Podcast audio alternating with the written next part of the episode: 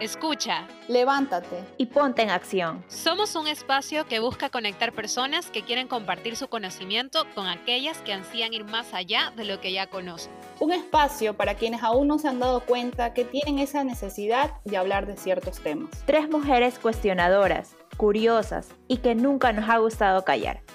Por eso somos Call into Action. En este episodio conversaremos sobre los trastornos de conducta alimentaria. Desde que salimos con el podcast ha sido un tema que hemos buscado tratar. Si de algo estamos seguras es que no es necesario dejar de comer, vomitar o estar en un hospital para estar en riesgo. Por esto, el día de hoy invitamos a una profesional en el tema, Paola Parker, para poder obtener mayor información, comprender de qué se trata y reflexionar si tal vez nosotros o alguien cercano necesita apoyo. Antes de empezar, te invitamos a seguirnos en redes sociales donde encontrarás contenido que resume cada uno de nuestros episodios. Esto gracias a nuestro primer auspiciante, Massive, una agencia enfocada en conectar marcas con personas para influenciar decisiones de compra. Ahora sí, comencemos con el episodio. Bienvenida Paola Parker, estamos muy agradecidas contigo por haber aceptado hablar este tema y por ser parte de estos profesionales que han decidido ayudar a muchas personas a tratar esta enfermedad. Realmente, eh, como siempre lo solemos hacer, queremos comenzar este episodio primero agradeciéndote que estás aquí con nosotras y segundo, presentándote, sobre todo, qué es lo que a ti te conecta a este tema, cómo comenzó tal vez todo. Muchas gracias a ustedes por invitarme por este espacio y por difundir esta información que es tan importante. Entonces, pues bueno, me voy a presentar. Yo me llamo Paola Parker, soy psicóloga clínica y me especializo en conducta alimentaria. Y yo empecé a especializarme, bueno, de hecho yo empecé a interesarme por la psicología cuando tenía 14 años, que fue la primera vez que yo acudí a terapia, que fue mi, eh, pues sí, cuando yo empecé mi proceso de de terapia personal, porque yo tenía un trastorno de la conducta alimentaria. Yo tuve bulimia durante, sin, yo creo que casi toda, si no es que toda mi adolescencia, pero en ese momento yo no sabía cómo se llamaba, ¿no? No había mucha información. Si ahorita ya hay bastante más, pero todavía falta muchísimo más, ¿no? Entonces, en ese momento yo no sabía que estaba enferma, yo pensaba que eh, pues todas mis amigas hacían dieta, todas querían bajar de peso, escuchaba a las mamás de mis amigas también y tías, ¿no? Y, bajaba de peso y era como, ay, te ves súper bien. Y entonces me reforzaban estas conductas y yo no entendía cómo es que eso podía ser algo malo, cómo es que eso me hacía sentir tan mal, ¿no? Y realmente, eh, pues yo, yo sufrí, ¿no? De, de, muchas maneras mentales, emocionalmente, implica mucho sufrimiento el vivir con un trastorno de la conducta alimentaria. Entonces, cuando empecé mi proceso de recuperación fue cuando yo decidí que quería alzar la voz, porque también cuando hablamos de salud mental mm, todavía no tenemos como mucha cultura o mucha conciencia sobre estos temas y a veces es un tema tabú y hay muchos, eh, pues sí, mucha falta de información y como creencias y mitos. Entonces, pues bueno, desde ese lugar, desde mi experiencia personal, es que yo decido que quiero ayudar a, otras personas que pasen por algo así, alzar la voz en cuanto a que la recuperación es 100% posible, porque al día de hoy, gracias a Dios, estoy 100%, eh, soy una persona recuperada eh, y a, dar información también, ¿no? Sobre, sobre qué hacer a familiares, amigos y pues bueno, creo que es es un tema muy importante, entonces de nuevo les agradezco mucho el espacio y la invitación. Paola, eh, bueno, muchísimas gracias, como dijo Yamelita, por haber eh, aceptado nuestra invitación. Y sabemos que el tema es un poco complejo y se ha hablado bastante, o sea, creo que cada vez se habla más de este tipo de, temas, pero quisiera entender un poco ya a nivel, eh, bueno, psicológico y científico, ¿qué es un trastorno de conducta alimentaria o cómo podríamos definirlos? Ok, un trastorno de la conducta alimentaria es un síndrome psiquiátrico complejo de origen multifactorial que se caracteriza principalmente por un miedo intenso a ganar de peso, un rechazo para mantener el peso corporal o puede es común que haya una imagen corporal distorsionada y que va a causar perturbaciones en la dieta de la persona, ¿no? Hablando de dieta, hablando como de lo que come la persona día a día, ¿no? En, la ingesta que tiene sobre los alimentos. Se caracteriza también por una distorsión en los pensamientos en cuanto a, la comida, en cuanto al, cuerpo, a la imagen corporal y en cuanto a, las emociones también. Entonces, eh, pues bueno, es, es bastante complejo. Anteriormente, como la teoría era que tenía que ver con la relación con la mamá y entonces iba como, de hecho, mm, hay muchos autores que, que, hablan de esto y en algunas clínicas de, internamiento, pues pobre la mamá porque es la bruja malvada del cuento.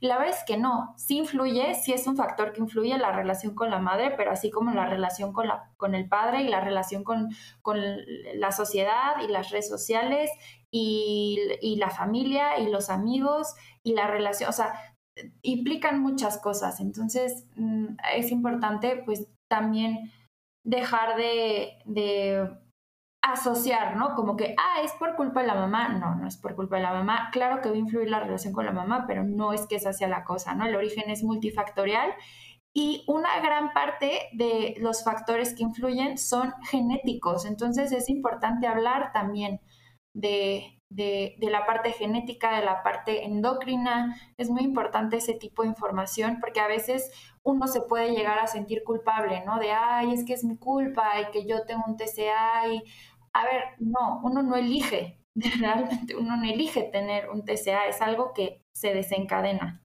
Justamente, o sea, me llamó mucho la atención el tema, la palabra distorsión, porque eh, de lo que conozco, eh, es muy fuerte, sobre todo para una persona que, no pueda, que vea, se vea a sí misma en el tema de, las más conocidas, eh, por ejemplo, en el caso de la anorexia, que es uno de los trastornos de conducta alimentaria y que, que no pueda eh, quererse a sí misma. Y justamente también otro de los puntos que, como que me fueron causando o impactando fue el tema de que es multifactorial, como tú dices, o sea, puede venir desde muchos lados y aquí viene mi pregunta, o sea, y le puede suceder a cualquier persona, o sea, o es algo que le sucede a las mujeres, porque imagínate, o sea, ya viene ahí un mito, esto es por culpa de la mamá, esto es por culpa de algo, es multifactorial, puede venir por el impacto de la sociedad y también es muy ligado a esto le pasa solo a las mujeres o le puede pasar solo a los hombres o solo a los adolescentes que están muy, o sea, ¿a quién le puede suceder esto? Más que todo es algo que, que, me llama mucho la atención porque o se puede desarrollar solo a una edad específica. No, nadie está exento. Eh, un TCA le puede ocurrir a cualquier persona, realmente no hay edad, no hay género, incluso no hay clases, no hay clases sociales, aunque sí hay una mayor prevalencia en las mujeres, hay una mayor prevalencia en clases sociales entre media y alta. Esto se debe a que eh, pues es una situación de más privilegio, ¿no? En una, en una situación económica más baja, pues tal vez comes lo que hay disponible y no tienes como la, la opción ni siquiera de decir, bueno, quiero estos productos, ¿no? O, no, hay tanta selectividad. No hay tanta selectividad, exacto. Entonces ahí también, pues bueno, implica una situación de privilegio. Pero bueno, no quiere decir que no se dé, realmente se da en cualquier persona, nadie está exento. Y para que se desarrolle un TCA, necesitan existir tres factores importantes, que son factores predisponentes, que en esta parte eh, vamos a ver que influye mucho la parte genética. Hay que hacer una buena historia clínica de la persona para, ah, para conocer sus antecedentes.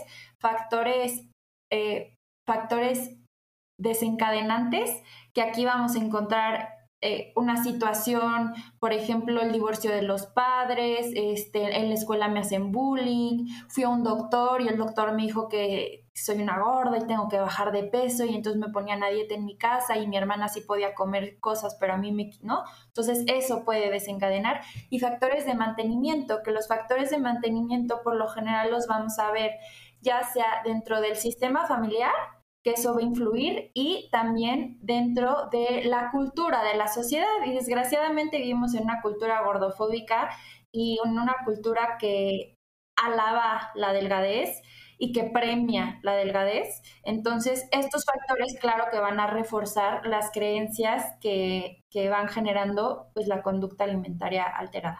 Eso, wow, o sea, me, llama mucho la atención justo esos tres factores, porque son factores que no deberían ser normales, que no están bien, pero son muy comunes. Incluso en la parte en la que mencionabas que no es que es algo para ricos o para pobres, porque ahora, por ejemplo, con redes sociales como TikTok, donde todo el mundo, indiferentemente de eh, su posición económica o social, tiene TikTok, yo veo como chiquitas pueden seguir a supermodelos que dicen tienes que comer esto, no tienes que comerlo acá, no te puedes hacer así, tienes que ser de esta forma, la cintura, eh, esta ropa te va a quedar mejor si eres así o así. Entonces, eh, incluso lo poco que pueden llegar a tener, lo, rechazan. O, bueno, hay muchas maneras de, estar en uno de estos trastornos de conducta alimentaria, pero creo que eh, aquí hay una pregunta adicional que me, que me sale, o sea, ¿cuáles ¿Cuál tú crees que puede ser uno de los factores eh, que más resuenan en temas de, generar esos trastornos de conducta alimentaria o todos son por igual? Sí, aquí es algo importante la edad que no respondí. No hay, no hay una edad específica.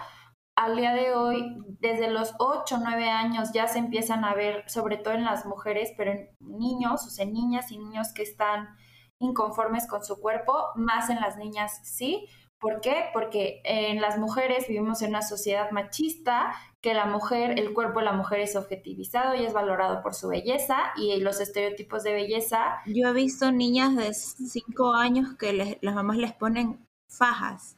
O sea, es impresionante. Es impresionante. En niños vamos a ver más, una mayor prevalencia en un trastorno que se llama es el ARFID, que es Avoidant Restricted Intake Food Disorder, que se basa en no es tanto que la persona rechace el alimento porque por miedo a subir de peso, sino que no le interesa mucho, o sea, estos niños como piquis, entre comillas, que se les dice, ay, es que mi hija es bien remilgosa y nada más se come el pollito y la zanahoria, ¿no? hay que ver, es importante darle atención porque eso más adelante podría desarrollarse en, un, en una anorexia, por ejemplo, ¿no? No es regla, no es de que eso va a pasar, pero es un poquito rojo que hay que prestarle atención. Entonces, bueno, eso en cuanto, en cuanto a la edad. Y eh, ¿me, ¿me, podías repetir la, la pregunta que te surgió ahorita? Perdón. Sí, no te preocupes. Es que justamente dentro de los distintos factores, uno que yo siento que es muy fuerte es el factor de mantenimiento, esto de, cómo la sociedad nos exige. Me, me, nace o creería, pero prefiero preguntarte que tal vez esta es una de las principales causantes de los trastornos de conducta alimentaria, porque la sociedad lo normaliza el ser flaco. Entonces, como que pasó que cuando un grupo de amigas escuchamos un podcast anterior, todo el mundo se sintió identificado. Yo tengo conductas compensatorias porque aprendimos de esto del podcast del otro tipo y comenzamos a, entender que no era necesario tener una enfermedad para ya comenzar a generar conductas compensatorias. Entonces, todos reflexionamos, pero ¿por qué hacíamos esto? ¿Por qué hacíamos esto? Y me suena mucho este factor de mantenimiento. ¿Tú crees que esta es como una de las principales causantes o todas van por igual? Ok, no, no, no, sí, definitivamente. Eh, somos una cultura. La industria de la pérdida de peso es una industria billonaria, billonaria, y nos bombardea todo el tiempo haciéndonos creer que tenemos algo que cambiar, ¿no? Y, y también estos estereotipos de belleza, que si no es que tienes que bajar de peso, tienes que tener el cabello de esa forma, y entonces ahora las arrugas, y entonces ahora, a ver, no estoy diciendo que está bien o está mal ser vanidoso y está bien o está mal que te guste arreglarte y verte de cierta forma. El, problema es que uno nos hacen creer, o sea, esta cultura nos hace pensar que nuestro valor está únicamente en cómo nos vemos. Chequen los etiquetados en los alimentos, ¿no? Eh, si algo es bajo en calorías o light, y entonces todo el sabor, nada de culpa, ¿no? O sea, es un marketing que nos envuelve a creer que si no comemos de cierta forma. Exacto, es el marketing, ¿cómo lo ven? Sí, nos venden esta idea de que tenemos que vernos de cierta forma para ser valiosos. Y la realidad es que la, la, sociedad lo confirma, porque las personas de cuerpo grande son discriminadas. Eh, una persona con sobrepeso o con obesidad que vaya al doctor, lo primero que vaya que va a hacer el doctor es decirle, baja de peso, no va a tratar su síntoma de la rodilla, ¿no? Digo, afortunadamente esto se está hablando y está empezando a cambiar, pero muchísimo tiempo yo en mi adolescencia teniendo bulimia y que iba por alguna razón al doctor, lo primero que me decían es, ah, bueno, tienes que bajar de peso, ¿no? Y no se interesaban a ver más allá qué es lo que me estaba pasando y, y, si el peso no tenía que ver. Entonces, esta cultura pesocentrista en la que creemos que no solo el ser delgados es lo saludable, sino que es lo que nos hace valiosos y nos hace ser respetados y nos hace ser valorados, claro que va a influir al punto de, enfermarnos, literalmente, de enfermarnos. Yo le hago mucho esta pregunta a mis pacientes, ¿no? A ver, ¿para qué quieres bajar de peso? ¿Por qué es importante para ti adelgazar?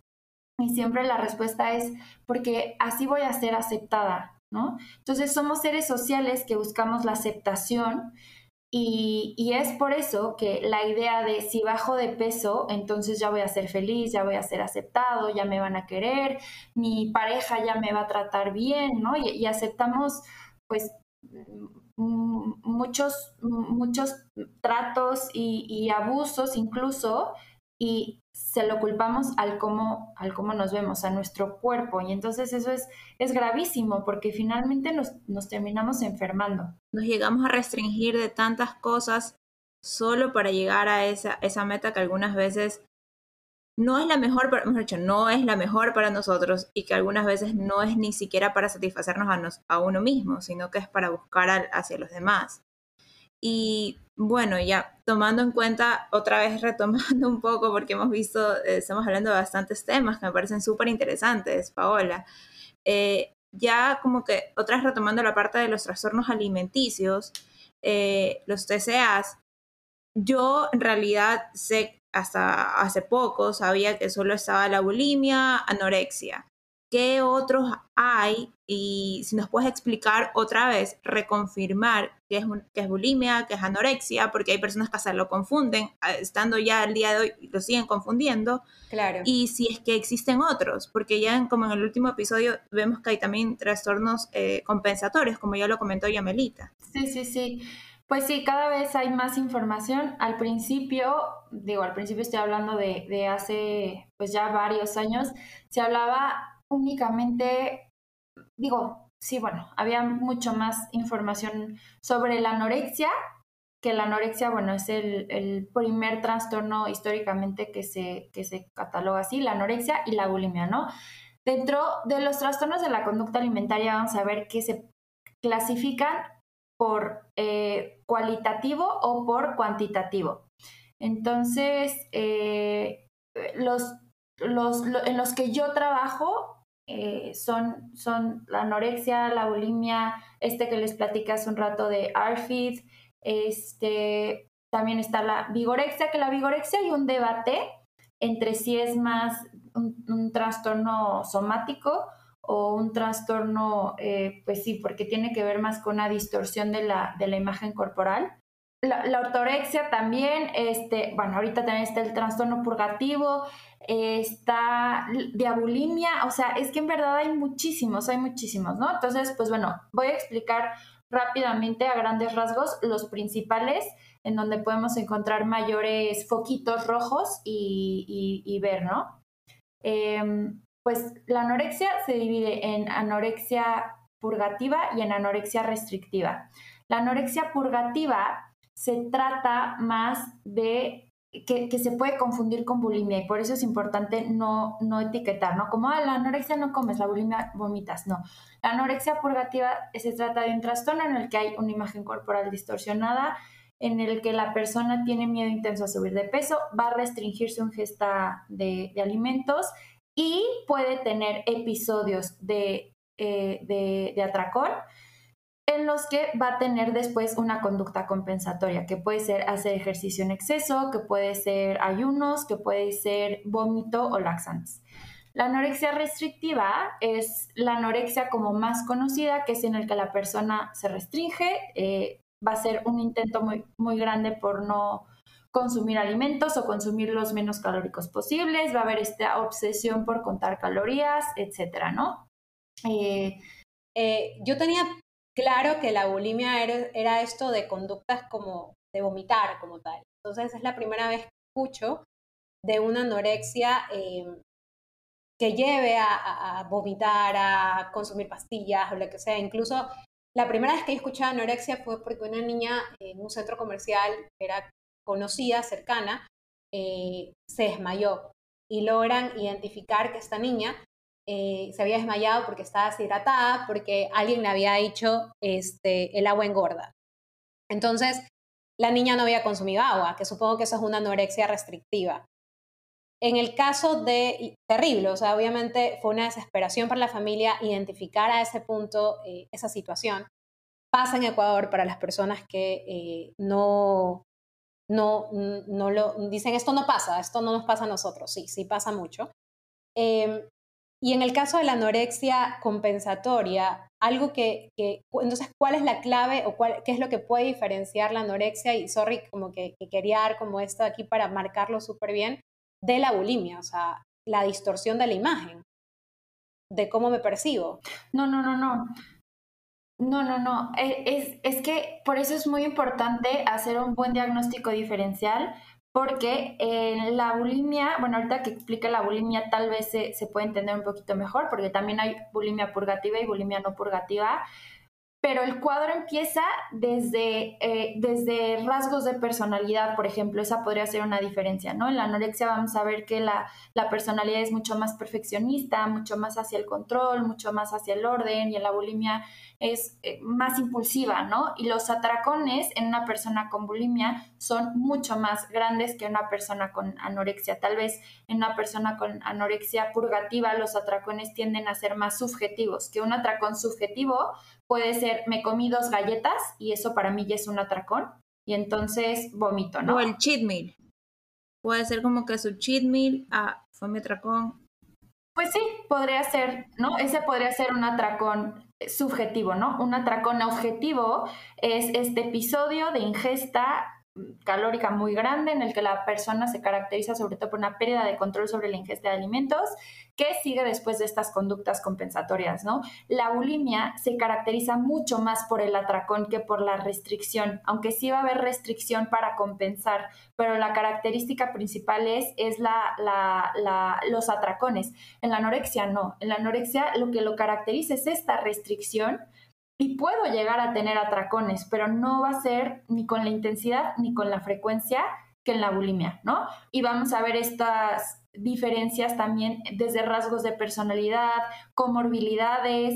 Entonces, pues bueno, sí es importante, como digo, hacer como este buen diagnóstico diferencial.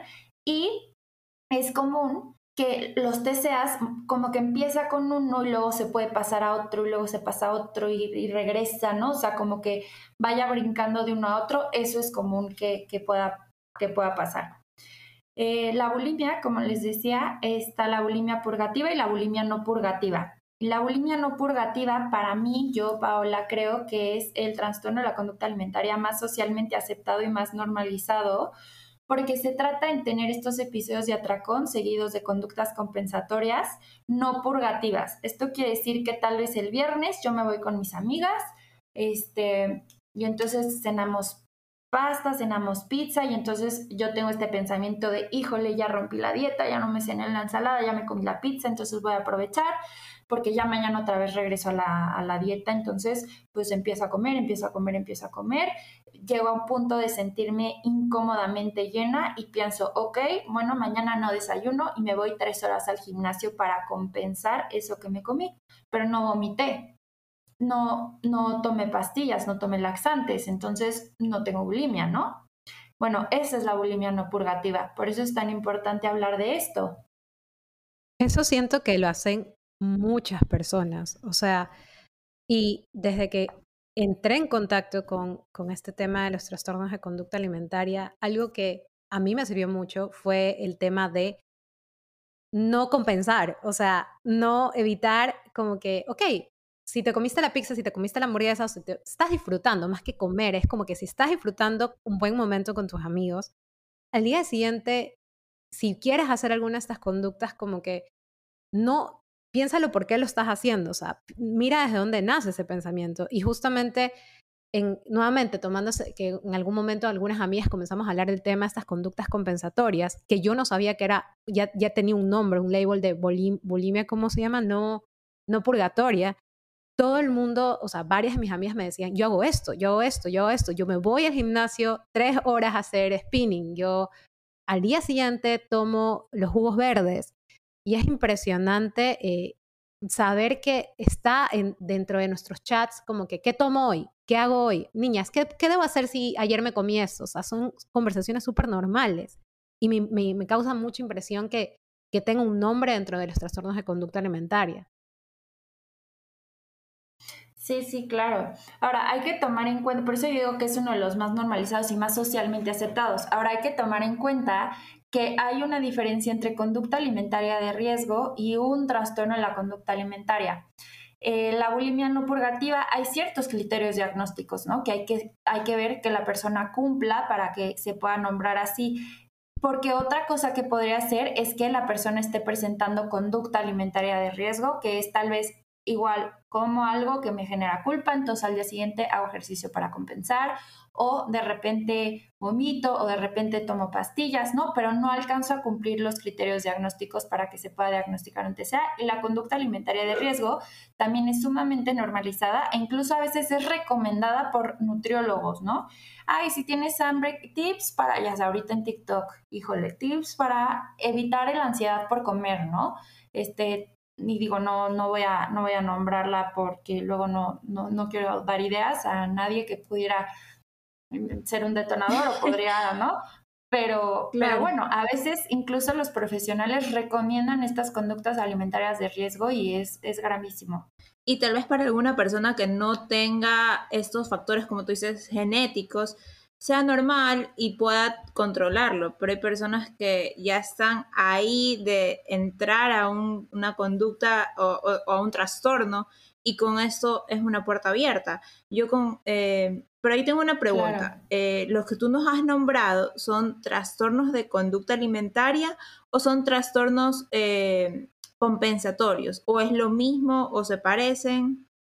No, a ver, lo, lo, lo, que yo les he nombrado de anorexia, anorexia purgativa, o sea, la anorexia se clasifica en anorexia purgativa en anorexia no purgativa, ¿no? Bulimia, bulimia purgativa, bulimia no purgativa. La bulimia purgativa es igual, ¿no? La persona tiene estos episodios de atracones que siguen por conductas compensatorias purgativas, que aquí sí es uso de laxantes, vómito autoinducido, eh, ¿no? Y puede o no haber también las conductas compensatorias no purgativas, que es el ejercicio, el ayuno, ok. Esa es eh, la bulimia, ¿no? Que es la que la mayoría de las personas, cuando piensas en bulimia, piensas, ah, bueno, come y vomita, ¿no? Una persona con bulimia también se puede restringir, pero no es lo que caracteriza el, trastorno como, como la anorexia. Entonces, para que se diagnostique un TCA, se deben de cumplir criterios diagnósticos. Entonces, por eso no todas las personas que manifiesten estas conductas, como les decía hace un rato, ¿no? Tal vez yo de repente me da culpa comer ciertas cosas y me voy al gimnasio y hago ejercicio, ¿no? Y entonces, para mí, o sea, si me preguntan a mí, igual necesita atención clínica y es un súper foquito rojo, pero no podemos hablar de bulimia porque no están todos los criterios que se tienen que cumplir. Nada más hay un foquito rojo, una conducta alimentaria de riesgo. ¿Sí me explicó?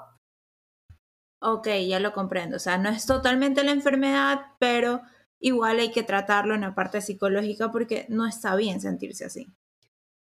Totalmente. Yo creería, no sé, ahí Paola tal vez nos puedas como que decir lo correcto, porque realmente igual, para mí es un red flag ahora que está de moda este término, pero sí es un red flag. No se puede vivir como que sintiendo culpa de las decisiones que, o de, de los pequeños momentos en que nosotros decidimos disfrutar, o también hay personas que comen por, por ansiedad, que también el trabajo, el estrés y luego como que todo eso se puede conectar. eso también, no sé, me nace un poco la curiosidad porque pasa mucho que también el estrés laboral eh, hace que muchas personas coman y luego se sienten súper que hiper culpables.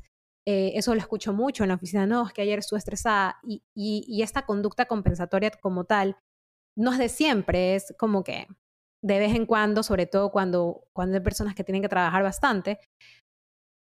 Pero, ¿qué es lo que recomendarías hacer para estas personas que no, no son diagnosticadas, pero ya comienzan a presentar estos pequeños, eh, estas pequeñas situaciones, por decirlo así? Eh, sí, bueno, eh, ahí hay algo interesante también, ¿no? Porque también está el trastorno por atracón, que es parte de los trastornos de la conducta alimentaria. Bueno, rápidamente nada más para cerrar con los temas de cuáles hay. La ortorexia es la obsesión patológica por los alimentos saludables. La vigorexia es eh, una obsesión por el ejercicio y sobre todo viene acompañado de eh, pues el, el, cuerpo, ¿no? O sea, cambios físicos en el cuerpo con la masa muscular y pues bueno, que todas estas conductas al final pues mm, es cuando lo sano te hace daño, ¿no? Que realmente es una obsesión patológica. Y bueno, hay más, cada vez hay más, cada vez hay más estudios, cada vez salen cosas que eh, uno ni se imagina. En verdad es impresionante cómo se están desarrollando los trastornos de la conducta alimentaria. Incluso en, personas embarazadas también, y eso es bastante complicado. Mm, bueno, eh, ¿qué, ¿qué pasa? Hay una diferencia entre tener un atracón y tener compulsión por comer. Desde que somos chiquitos, la comida forma parte de nuestras vidas. Como cultura latina, la comida es una forma que tenemos de lidiar con muchas cosas, ¿no? Cuando eres chiquito, igual estás llorando y llega tu mamá, no llores, mijito, te da un chocolate, ¿no? Si te portas bien, te doy la paleta. O sea, nos condicionan con la comida.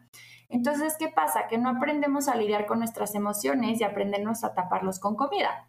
Después somos adultos, estoy estresado en el trabajo y ¿qué, es más fácil? Que yo me siente y me ponga a pensar, a ver, ¿qué me está pasando? Ok, estoy estresada.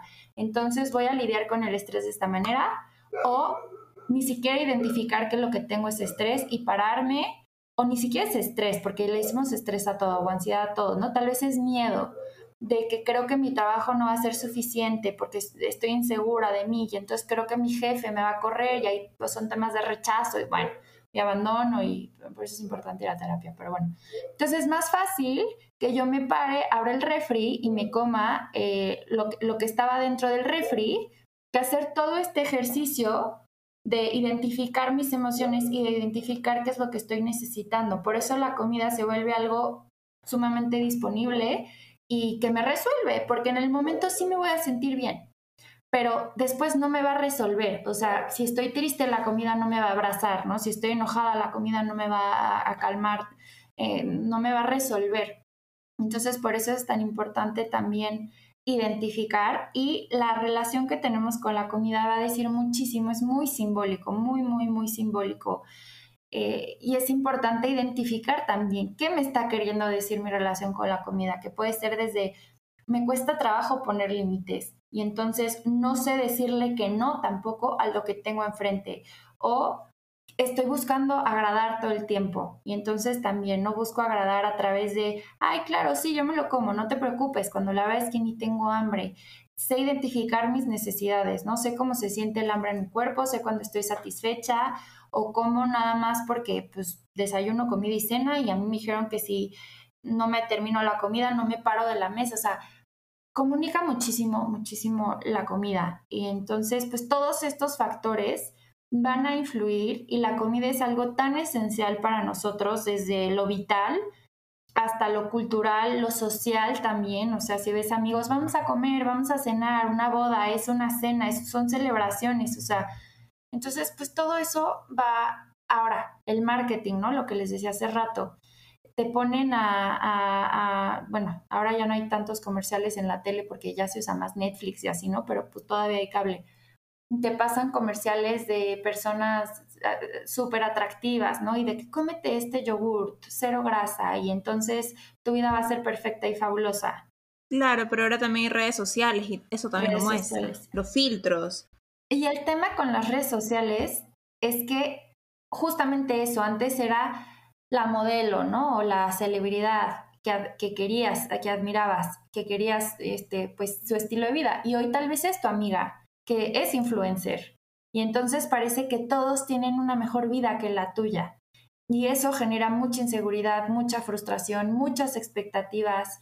Eh, y, y obviamente vamos a mostrar, o sea, nadie va a subir en redes sociales cómo está llorando de mal humor, cómo se siente insegura, va a subir la foto en la que se ve guapísima y además le pone filtro y le pone la quote súper motivacional, o sea, las redes sociales no son reales, no mostramos lo, realmente lo que está pasando todo el tiempo. Entonces eso genera además una pues expectativa de, de lo que deberíamos de ser cuando, cuando pues realmente nadie, nadie, nuestros cuerpos no son imágenes, no, cambian y está bien que cambien, no se tienen que ver de cierta forma todo el tiempo. Todo eso como ven, influye muchísimo. Paola, y bueno, tú uno de los, eh, de los factores iniciales dijiste que esos trastornos de conducta alimentaria eh, uno no lo elige, sino que se desencadena ya por un tema también de genética.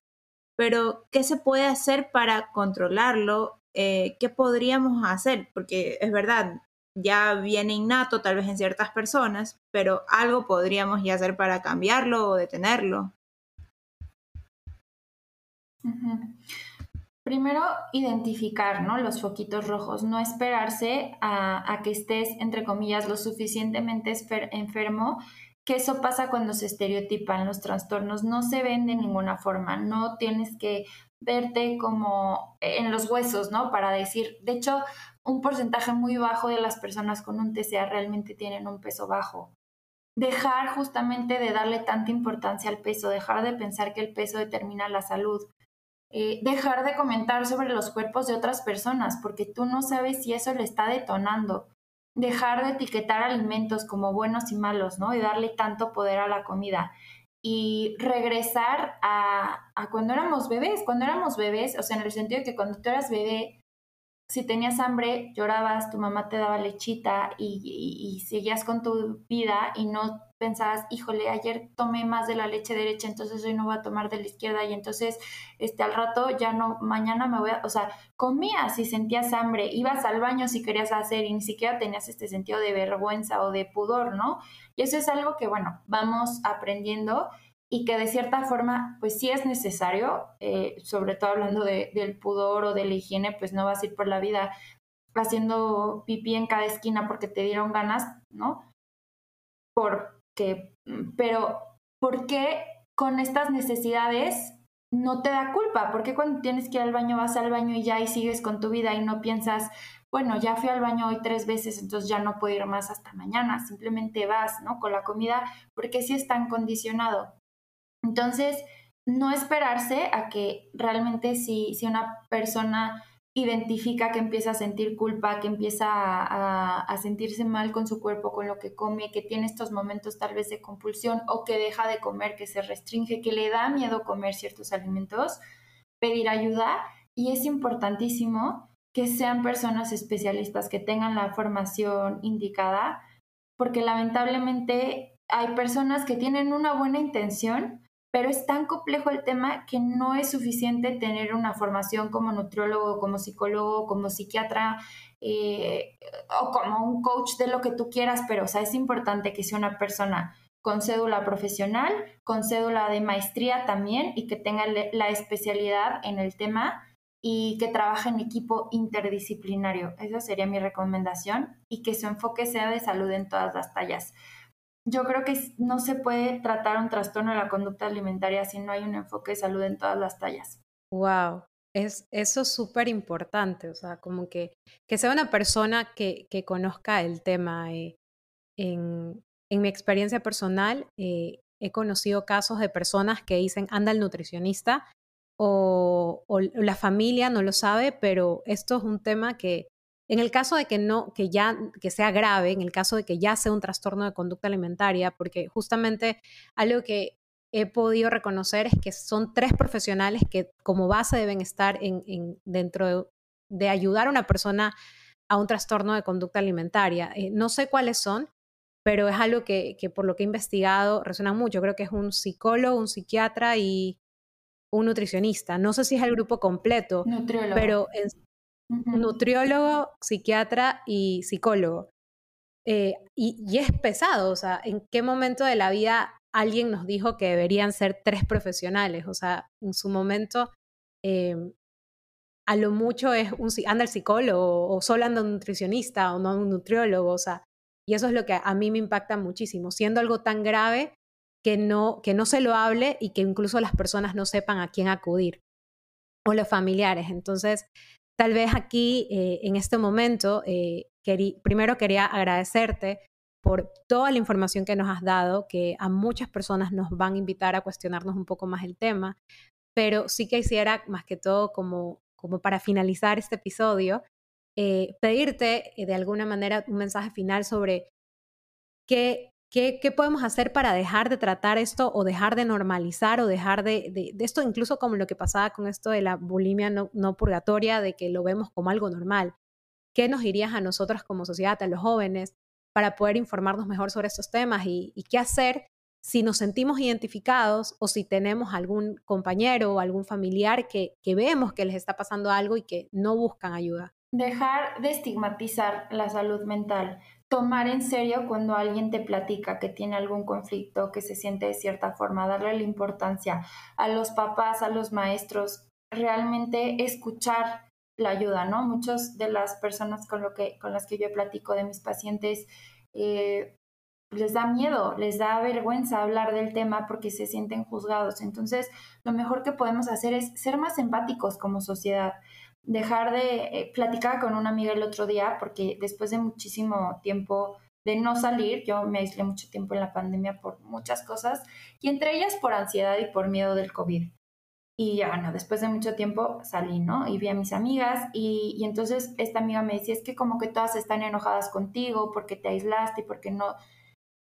Y y entonces yo dije, a ver, ¿en qué momento uno se vuelve la mala por, por cuidarse? O sea, como que no, no respetar mi forma de cuidarme, la ansiedad que yo pasé por todo el tema de la pandemia, ¿no? Entonces a veces juzgamos muy rápido y nuestras expectativas son muy grandes y creo que como sociedad tenemos que ser mucho más empáticos y es importantísimo dejar de pensar que cómo se ve el, una persona, que la forma de su cuerpo determina su salud. Tú no sabes si una persona que se ve super fit, entre comillas, qué hace para verse de esa forma, si deja de comer, si se mata en el gimnasio. Tú no sabes si una persona que tiene un cuerpo más grande tiene un estilo de vida saludable y come balanceado y hace ejercicio y duerme bien y no consume sustancias que, que puedan hacerle daño. O sea, no sabemos, dejar de, de, pensar que sabemos más que la persona de lo que le está pasando y dejar de opinar sobre los cuerpos de las demás personas y ser más inclusivos en todos los sentidos, porque realmente cada cabeza es un mundo, no sabes las batallas que está pasando la persona que, que tiene enfrente y obviamente ante cualquier poquito rojo, pues hablarlo, platicar, invitar a la persona que, que, que podría estar pasando por eso, oye, he notado esto, te puedo ayudar en algo, eh, y acercarse con los profesionales. Hoy en día las redes sociales también sirven mucho para eso, para conectar. Ahorita qué maravilla que estamos en dos países diferentes teniendo esta conversación, conectando cuando en otras circunstancias hace años ni idea nos hubiéramos conocido, no habría forma alguna, ¿no? Entonces aprovechar eso, esas plataformas para, para informarnos. Muchas gracias, Paola, de verdad, por toda esta conversación que tuvimos. Y bueno, invitamos a todos a que tomen esos pequeños consejos de que primero ya podemos identificar esos trastornos alimenticios. Segundo, eh, hay que tener una mejor relación con la comida. Y tercero, lo que no hay que juzgar, o sea, hay que ser más inclusivos como tú dices. Uno no sabe la realidad de otra persona, como dice mi mamá, uno no sabe la, el mal de la, de la olla sino la cuchara, algo así, disculpen con nuestros dichos mal dichos, pero en sí es verdad, dejemos de ser criticones porque eso puede afectar y puede desencadenar cosas que no lo vemos de forma directa, pero en el fondo de las personas les afecta. Entonces, otra vez, muchas gracias Paola y esperamos seguir conversando contigo. Muchas gracias a ustedes y a todos los que nos escucharon y cualquier duda que pueda quedar me pueden contactar con muchísimo gusto. En este episodio hablamos sobre los trastornos de conducta alimentaria. Es importante poner estos temas sobre la mesa para reconocerlos y actuar a tiempo, tanto en nosotros como en personas cercanas, también decidimos abrir este espacio para invitarte a cuestionar cómo hemos normalizado ciertas conductas o comentarios hacia nuestros cuerpos o los cuerpos de los demás. Es importante ser consciente del impacto de nuestras palabras y ser parte del grupo de personas que reconociendo la existencia de estas enfermedades somos capaces de ayudar a que no sigan llevándose y ahogando la vida de tantas personas. Y ahora, ¿qué vas a hacer tú? Nos vemos el siguiente martes para más llamados a la acción.